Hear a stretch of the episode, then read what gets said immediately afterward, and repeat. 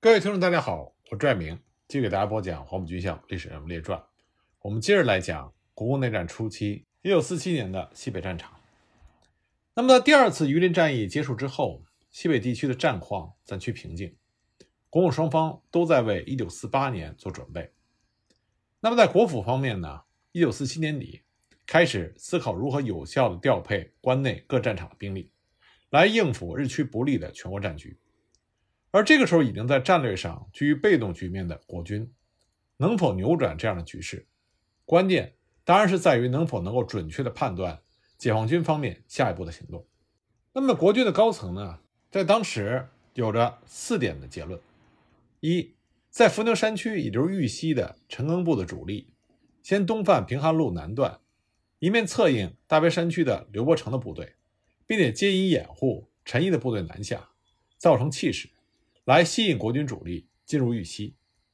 第二呢，晋西的贺龙部趁着豫中混乱的局面，国军无暇兼顾的条件，就快速的席卷晋西南各要点，有效的控制黄河三角地带，联系冀南、豫西、陕北、晋西各战场，从而威胁陇海路潼关到洛阳段，策应陕北的作战。第三一点呢，陈毅和陈赓这两支部队，利用晋西南的有利态势。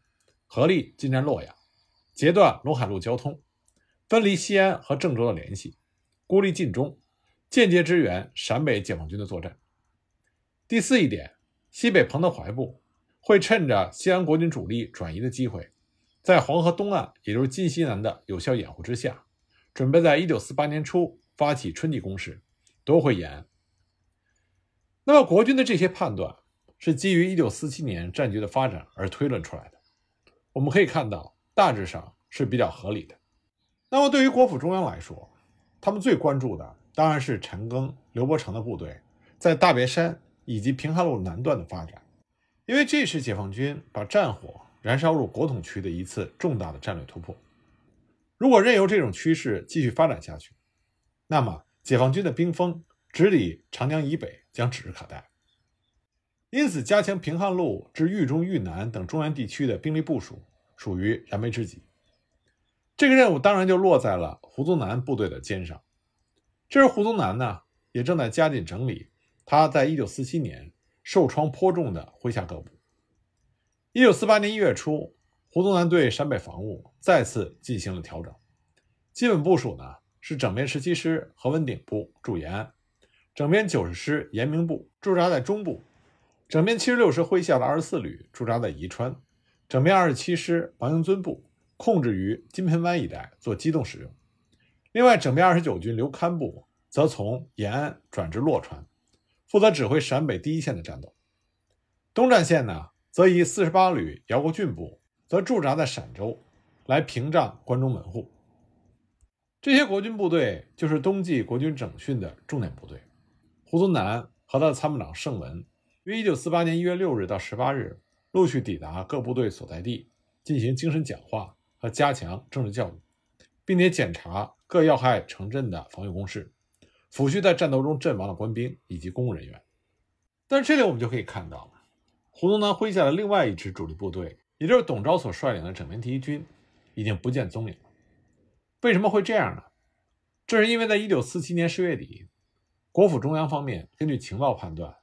陈毅所属的解放军将陆续南下，有可能和刘伯承部会师，这样会造成局势大大的恶化。因此，国防部就严令西安绥署拨出三个有力师，迅速开到河南归德附近，来堵截陈毅部。这对于胡宗南来说是非常不利的，因为在此之前，他已经不断的向国府中央反映兵力不复使用，现在陕北战况吃紧，自然不便抽调主力。对付其他战场的作战，在胡宗南看来，即使西安绥署调派兵力东下，也是不切实际，因为距离太远，交通条件难以配合。即使派出大军，恐怕赶到之后，战局也已经改观。他认为，即使抽调大军东下，也会无补于中原战局，反而会危及到西北局势。那么，胡宗南的参谋长盛文也非常同意胡宗南的观点。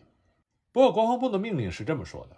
说国军在黄泛区已经把陈毅的东南北三面合围，只剩下西面一个缺口，所以希望胡宗南部派出三个军，把西面的缺口堵住，这样国防部就认为可以把陈毅彻底歼灭。可是实际情况是，从陕北到关中相隔七百多里，关中到豫东还有一千四百到五百里，总计呢，从陕北到豫东有两千多里路。这一带的铁路已经全部被中共部队或者是地方武装所破坏，火车不能使用，而汽车呢，西北方面又没有足够多，因此调动国军部队只能是靠徒步。从陕北到豫东徒步行军，非一个月不可能到达，可哪有什么战场的情况会在一个月里不发生变化的呢？所以胡宗南和盛文坚持不能调。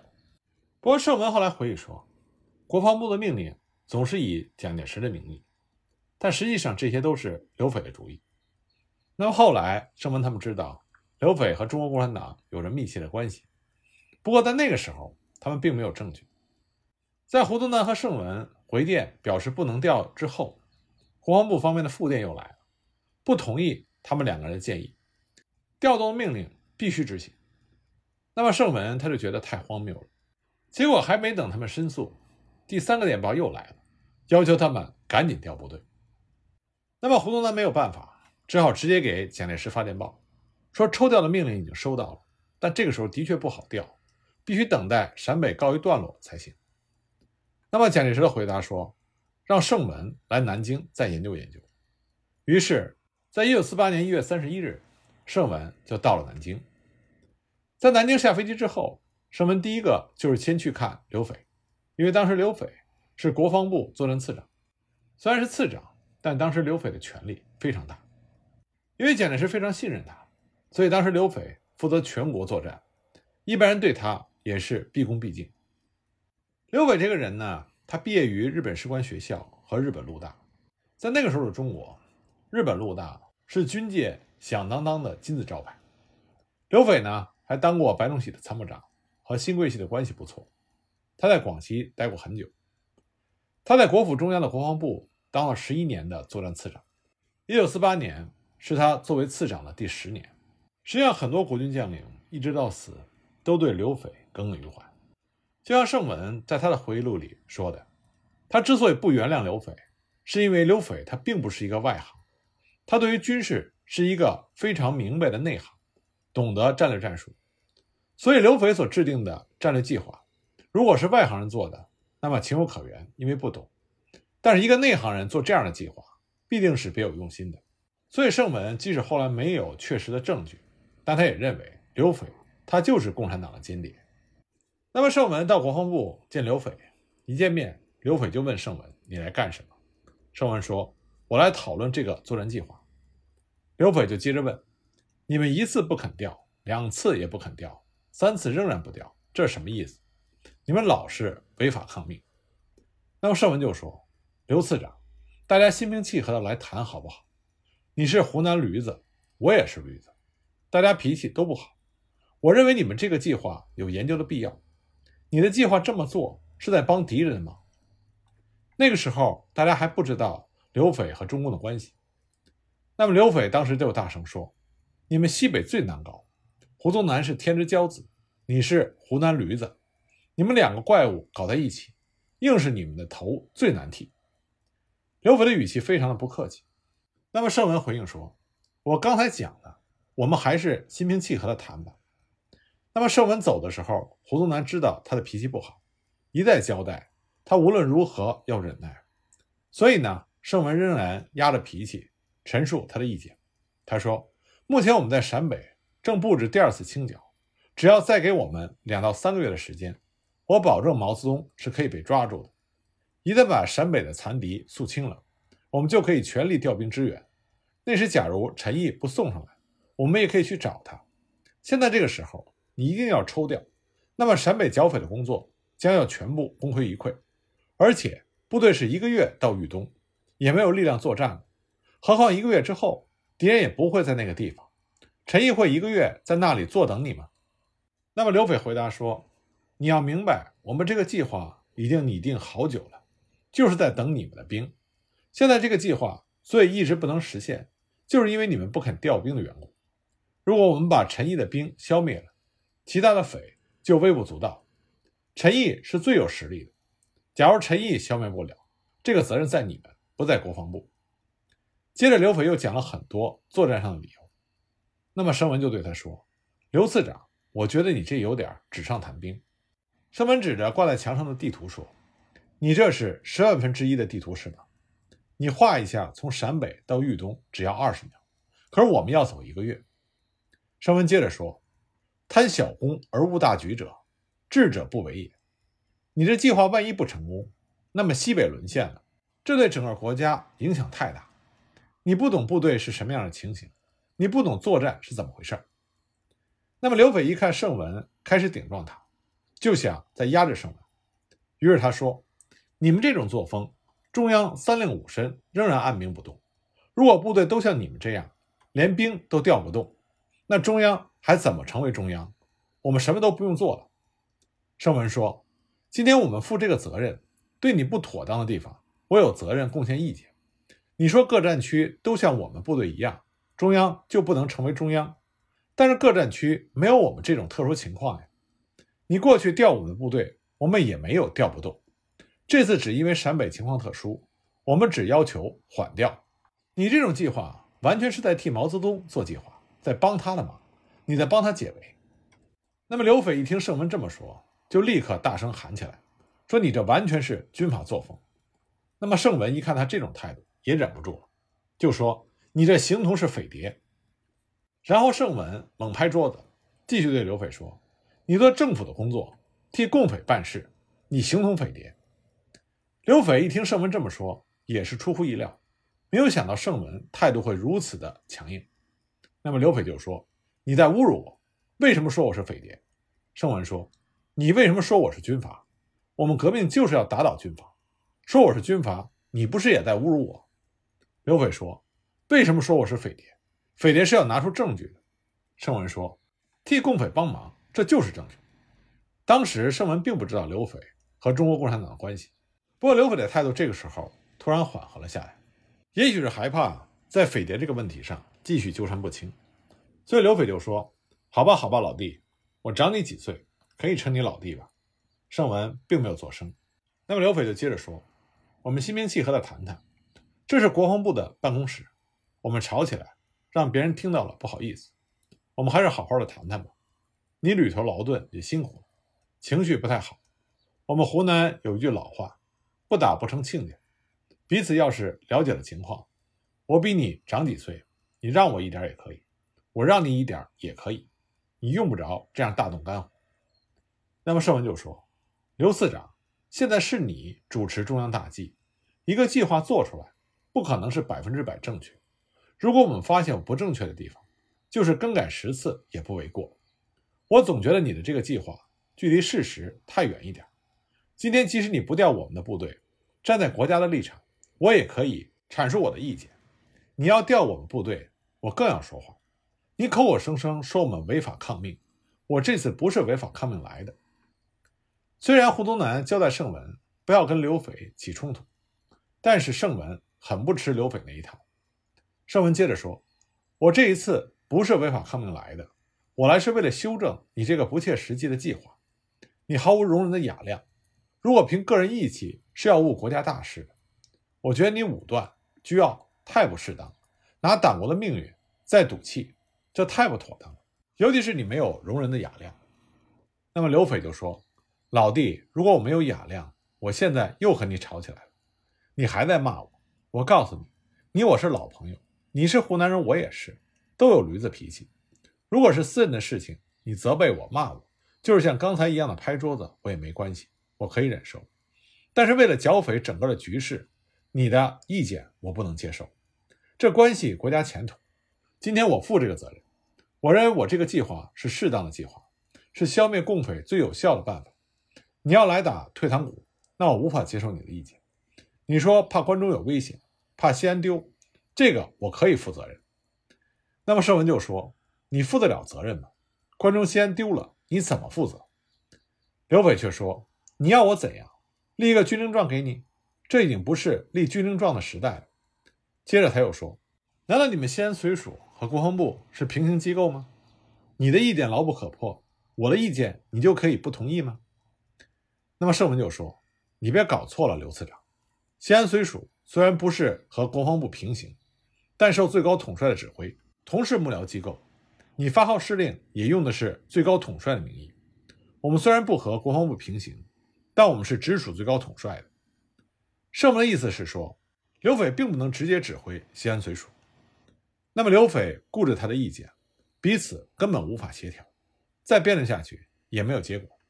所以盛文就说：“我去见蒋主席。”他离开了国防部，直接到达蒋介石的侍从室。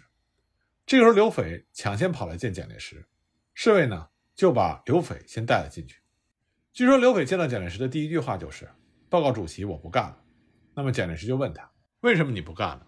那么刘斐就说：“盛某人侮辱我太甚。”蒋介石就说：“他不是来了吗？”刘斐说：“他是来了，他在外面要见主席。”蒋介石就说：“那他怎么说呢？”刘斐回答说：“他说我是共谍，这个名字我背不起，我怎么会是共谍呢？他侮辱我，我不干了。这个计划他们始终反对，没法的实行，匪也不要缴了。那么刘斐这是在赌气撒娇，也是在挑拨离间，想要激怒蒋介石。蒋介石就说：“不要听他的，你先回去。”那么蒋介石就安慰了刘斐。刘斐一走，蒋介石马上接见盛文。那么蒋介石就对盛文说：“你见过刘次长了吧？”盛文说：“我见到过。”那么蒋介石就对盛文说：“你对他要客气点。”盛文回答说：“我很客气啊。”蒋介石说：“你并不客气，你骂他骂得太狠了。”盛文就说：“报告主席，我并没有骂他太厉害。”蒋介石说：“你不是说他是匪谍吗？”盛文说：“他骂我是军阀，我们是追随主席革命，为了打倒军阀，而今。”他又说我成为军阀，这怎么可能？他骂我军阀，我当然骂他是匪谍了。蒋介石说：“匪谍这个词骂得太厉害，还是好好商量吧。”蒋介石也非常了解盛文的脾气，所以非常和气地告诉盛文说：“你还是抽调好了。现在匪军之中，陈毅的力量最大，我把陈毅消灭掉之后，其他都不成问题。”那么蒋介石这种看法和刘斐是一样的，很明显，这种想法。是刘斐灌输给蒋介石的，但盛文仍然不同意。他坚持说：“我向主席申出意见，匪军中力量最大的不只是陈毅，还有彭德怀、贺龙、刘伯承、聂荣臻、林彪、陈赓，他们都有比较大的力量。陈毅我没有和他打过，其他刘伯承、贺龙、林彪、彭德怀、陈赓，我都和他们打过好几年了，力量并不下于陈毅，相信陈毅也不过如此。”不过盛文并没有说服蒋介石，最后呢，蒋介石还是叫盛文打电话告诉胡宗南抽调部队。盛文在南京期间，他就听说刘伟在蒋介石面前极力的攻击胡宗南和盛文，说他们把部队视为私有。蒋介石当时没有表示同意西北方面的意见，但也没有表示反对盛文他们的意见，只是叫盛文打电话给胡宗南。但是关于抽调，蒋介石也没有说马上抽调。那么一月三十一日下午，国防部有给蒋介石的汇报会，那么盛文也参加了这次汇报。那么另外参加的人员中，就有第三厅的厅长罗泽凯。罗泽凯和盛文是在黄埔军校时最好的同学。不过罗泽凯他也附和刘斐的意见，结果他被盛文骂了很多次。盛文对他就说：“你应该懂，刘斐这是别有用心，你为什么要附和刘斐的意见？”罗德凯说：“他也没有办法，因为他必须站在国防部的立场，而刘斐当时在国防部权势滔天，他们都不敢真的和刘斐进行争辩。此外，第二天厅长侯腾也是盛文在军校时的同学，他的立场也是站在刘斐一边。一月二日呢，蒋介石再次传见了盛文，他对盛文说：‘你给胡宗南打电话没有？’盛文说：‘没打。’其实盛文打过，胡宗南问他情形。”他就告诉胡宗南说：“我坚持不主张调，主席好像不怎么坚持。”那么胡宗南就说：“那我们还是不调。”因为胡宗南也不主张调，所以呢，盛文就告诉蒋介石，他并没有打过电话，他想自己承担责任。那么蒋介石又问盛文：“为什么你不打？”盛文说：“还要研究，因为这个计划是关系到我们整个剿匪的战局，如果这一步棋走错了，对我们的影响太大。这一错。”西北就有可能没了，西北没了，剿匪形势整个都会发生变化。所以盛文仍旧说：“我不同意国防部的意见。”那么蒋介石亲自解释了这个计划给盛文听，最后他非常肯定地说：“你还是让胡长官抽调好。”事到如此，似乎已经没有商量的余地。从蒋介石的办公室出来，盛文再次和胡宗南通电话，他对胡宗南说：“今天主席又找我去了，他主张要抽调。”那么胡宗南就问盛文的意见，盛文仍然坚持不调。那么胡宗南说：“那还是不调。”这一天的国防部汇报，蒋介石再次告诉与会人员说：“我已经叫盛文打电话给胡长官，马上抽调。”事后呢，罗泽凯和侯腾就立刻来问盛文有没有打电话。盛文又向他们发了一顿脾气，说：“你们纸上谈兵，完全不同。”那么事实也是，这两个人都缺乏率领部队的实际经验。盛文从军校毕业之后，是从排连长基层干起的，而这两位呢，一出来就当科员。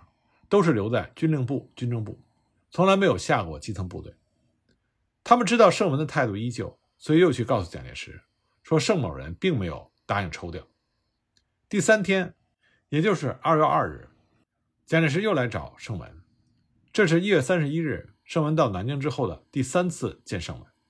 刚一见面，蒋介石就又问盛文：“你到底打过电话没有？”盛文仍然说没有打。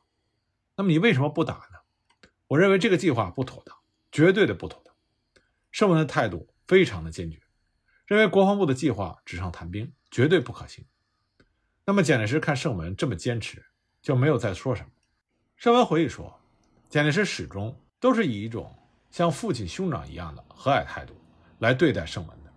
那么蒋介石就对盛文说：“这样好了，明天下午四点钟，你到我的官邸来汇报，我们再研究好了。”就这样，二月三日下午，盛文到蒋介石官邸去参加汇报。这次汇报呢，在蒋介石住的官邸的地图室，参加的人有顾祝同、刘斐、侯腾、罗泽楷、蒋介石和盛文六个人。那么这次极其重要的会议，最终的结果如何呢？我们下一集再继续给大家讲。